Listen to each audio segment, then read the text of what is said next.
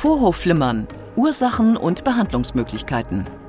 Guten Tag und herzlich willkommen zur Klinik-Sprechstunde, dem Asklepios Gesundheitspodcast mit Kirsten Kahler und Ärztinnen und Ärzten der Asklepios Kliniken. Herzlich willkommen zur Asklepios Gesundheitssendung. Heute geht es um eine Herzrhythmusstörung, die sehr häufig auftritt, nämlich das Vorhofflimmern. Ihr Herz schlägt dabei sehr unkontrolliert und so schnell, dass es nicht mehr richtig pumpen kann und es besteht die Gefahr, dass Blutgerinnsel entstehen. Und heute sprechen wir darüber, wie man das behandelt. Bei mir ist Professor Dr. Stefan Willems. Er ist Chefarzt der Kardiologie der Asklepios Klinik St. Georg. Schön, dass Sie da sind. Sagen Sie uns dieses Vorhofflimmern, wie entsteht das?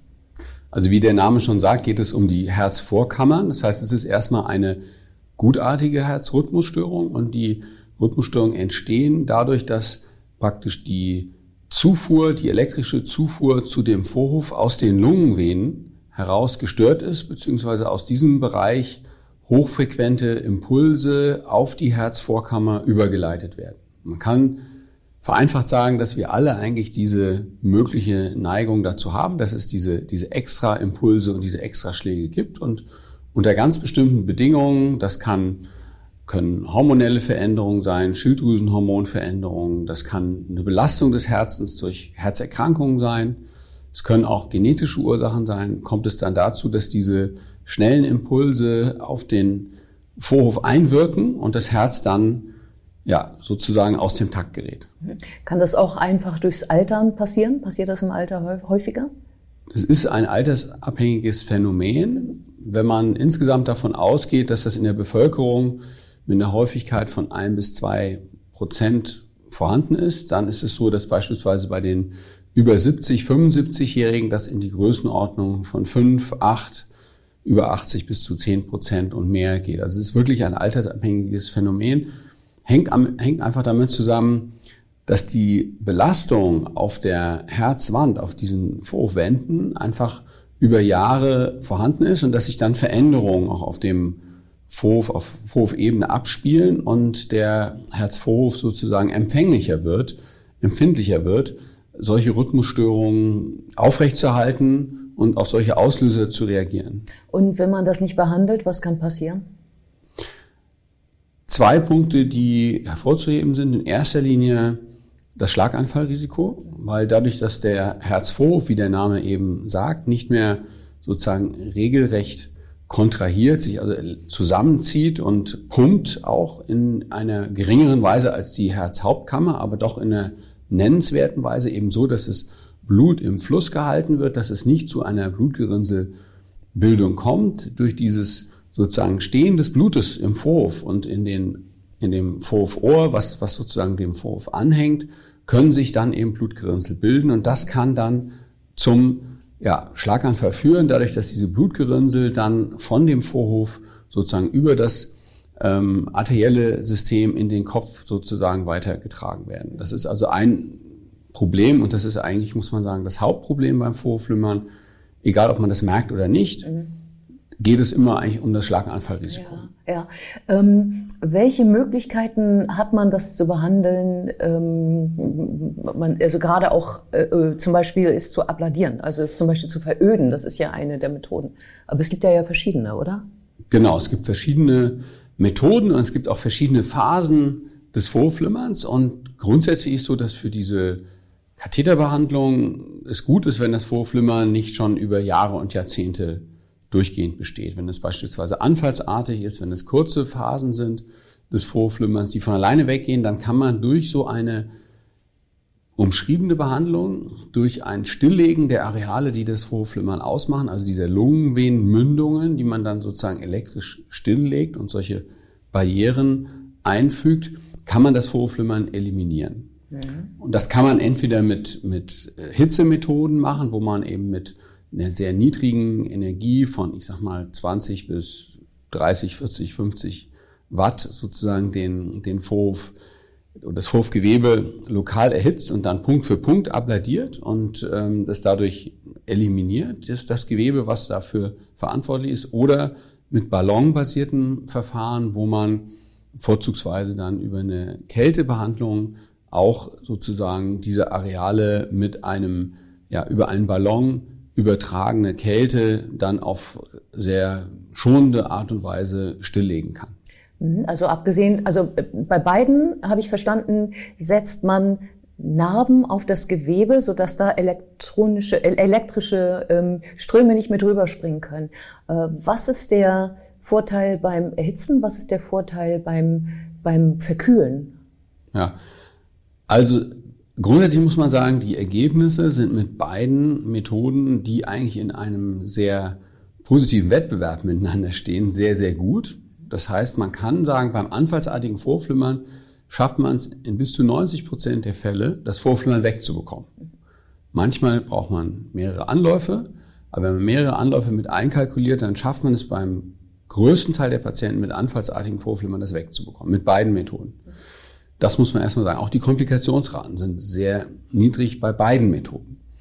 Der Vorteil bei der, jetzt wird es so ein bisschen technisch, bei der, bei der Kältebehandlung ist ähm, wahrscheinlich, dass es ähm, relativ einfach ist, also von den von den Voraussetzungen der Untersucher, des Operateurs ist sozusagen schneller zu erlernen, diese ballonbasierte Methode, weil man sozusagen nur einmal den Ballon in dieser Vene, in diesem Bereich platzieren muss und dann drückt man sozusagen aufs Pedal und dann kann man diese Isolation machen. Das ist deutlich einfacher, als wenn man Punkt für Punkt sozusagen manuell so eine Läsion rund um diese beiden Venenmündungen, das ist wie so ein Oval, muss man sich das vorstellen, Punkt für Punkt führt. Ja. Aber der Vorteil letztlich der Punkt-für-Punkt-Ablation ist, dass wir das kombinieren mit einer dreidimensionalen Darstellung des Vorhofs, so dass wir also genau auf dem Computermonitor sehen, wie der Vorhof konfiguriert ist und auch sehen, wenn es, wenn es Auffälligkeiten gibt. Jeder Vorhof, jede Pulmonalvenenmündung ist anders. Man kann eigentlich mit der Hitzebehandlung, die eben dann über so einen kleinen Katheter gesteuert wird, kann man in Kombination mit dem dreidimensionalen Mapping, wie wir sagen, also mit dieser Kartografie des Vorhofs, kann man sozusagen sehr individualisiert und auf die Anatomie, auf die individuelle Anatomie und auch die Variation bezogen die Behandlung führen. Ja, kann das auch damit zu tun haben, äh, dass man sagt, bei der, bei dem Ballon, also bei diesem Kälteballon, ähm, ist das ja ein sehr umrissenes Feld, dass man damit stempelt quasi. Ähm, äh, aber wenn das Vorflimmern immer wieder kommt oder auch überhaupt wieder auftaucht, dann ist es schon diffuser und man muss größere Bereiche veröden. Kann man das so ausdrücken? Das kann man so ausdrücken. Es ist so, dass die erste Phase der Vorflimmerbehandlung durch die Ablation, wenn man so will, immer das Stilllegen dieser Venenareale ist. Und danach, wenn es dann zum Beispiel wiederkommt und die Venenareale sind stillgelegt, aber es sich sozusagen von den Venen, von den Ursprungsorten sozusagen auf den Vorhof verlagert hat, dann muss man im Vorhof eben selber behandeln und das geht dann auch nur mit der Hitzebehandlung, also mit dieser anatomisch sozusagen individualisierten Methode und nicht mit den Ballons, wo man das so ein bisschen nach One Size Fits All ja. in einem relativ einfachen, aber eben doch sehr schnellen und effektiven Verfahren macht. Aber in, dem, in der fortgeschrittenen Phase braucht es dann eben doch oft mehr und dann reicht diese Ballonbehandlung alleine nicht aus. Es gibt ja auch eine Laserbehandlung. Was steckt denn dahinter? Das ist auch ein Verfahren der sogenannten Single Shot oder eben dieser ballonbasierten Verfahren, wo man sozusagen den ähm, den Bereich der Lungenvene sozusagen adressiert und ähm, um die Mündung herum auch so eine elektrische Barriere schafft. Auch ein sehr interessantes Verfahren von den, von der Gesamterfahrung, die man hat mit, ich sag mal, Hitze, Kälte, Laser, ähm, ist es natürlich noch, noch sehr in den Kinderschuhen und muss man gucken, ob man damit diese schon guten Erfolgsraten, die wir mit den anderen Methoden haben, übertreffen kann, ob man sie erreichen kann, ob man Vorteile hat, gerade was auch die Komplikationsrate angeht, haben wir eigentlich schon einen sehr guten, in Anführungsstrichen, Standard erreicht, so dass schwere, nennenswerte Komplikationen, die jetzt beispielsweise den Krankenhausaufenthalt verlängern oder etwa bleibende Schäden bedeuten, im Bereich von ein, zwei Prozent und geringer aufgetreten sind. So dass daran messen sich, müssen sich natürlich die neuen Methoden auch messen und dazu gehört auch die Laserbehandlung. Okay, und wenn wir jetzt ausgehen von dem, was schon äh, gemacht wird, also Kälte und Hitze, ähm, wie verläuft da der Eingriff? Wie lange dauert der? Was passiert mit mir? Bin ich betäubt?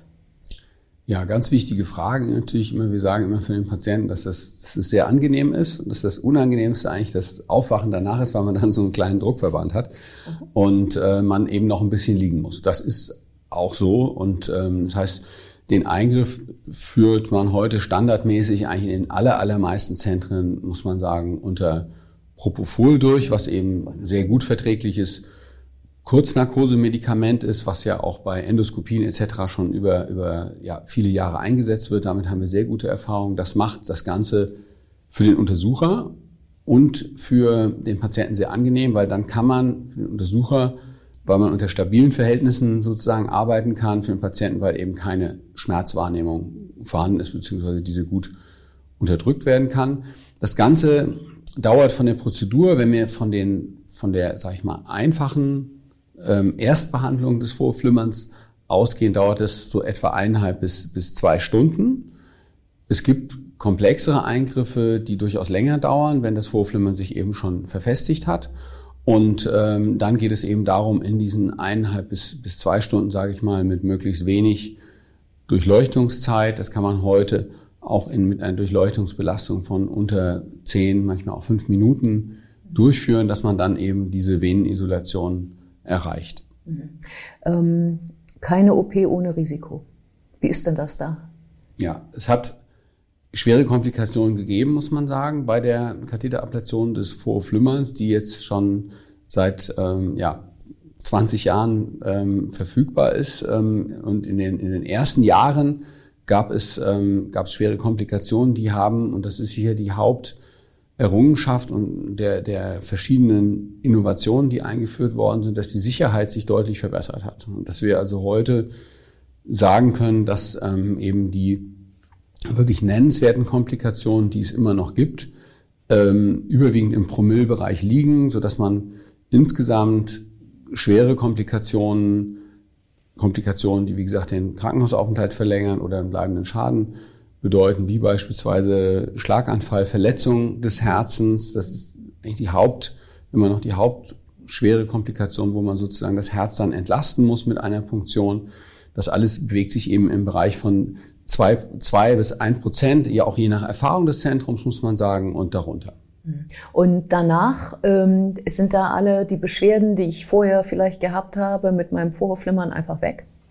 Ja, so einfach ist es nicht. Das ist etwas, was wir auch in den letzten Jahren ähm, gelernt haben, dass man doch die Patienten auch danach gerade durch die ersten Wochen sehr gut äh, begleiten muss, denn ähm, das ist schon ein Eingriff, wo man, wo gerade auch, sage ich mal, der ältere Mensch halt dann doch ja eineinhalb, zwei Stunden, manchmal drei Stunden auf so einem, auf so einer harten Pritsche liegt. Und ähm, das ist schon eine Belastung für den Körper, auch wenn die Patienten ja am nächsten Tag auch wieder aufstehen können, am übernächsten Tag ähm, dann das Krankenhaus verlassen können, ähm, ist es so, dass das schon ein Eingriff ist und dass das den Patienten schon in den ersten Tagen oft doch ziemlich in den Knochen steckt. Und ähm, auch die, ähm, sage ich mal, Wahrnehmung von, von Extraschlägen, die Wahrnehmung von, von, von Schmerzen auch im, im Brustbereich, die es geben kann, in den ersten Wochen doch etwas, etwas gesteigert ist, weil wir einfach doch einen, einen starken Reiz setzen und ähm, gerade in den ersten Wochen doch noch ähm, auch starke Symptome bei den Patienten vorhanden sein können. Ja, das sind keine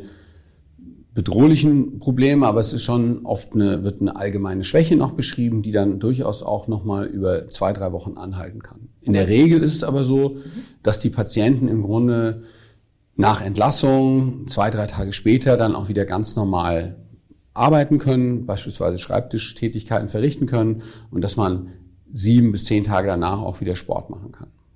Vielen Dank für das interessante Gespräch. Herzlich gerne.